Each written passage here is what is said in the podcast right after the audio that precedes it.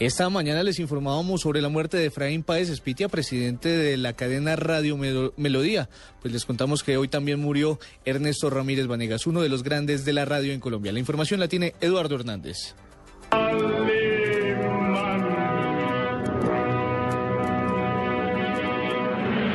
A sus 75 años y como consecuencia de algunas falencias de salud, esta mañana falleció Ernesto Ramírez Vanegas, uno de los más grandes de la radio colombiana y constructor de libretos para las más reconocidas radionovelas, entre ellas la que escuchan al fondo, Calimán.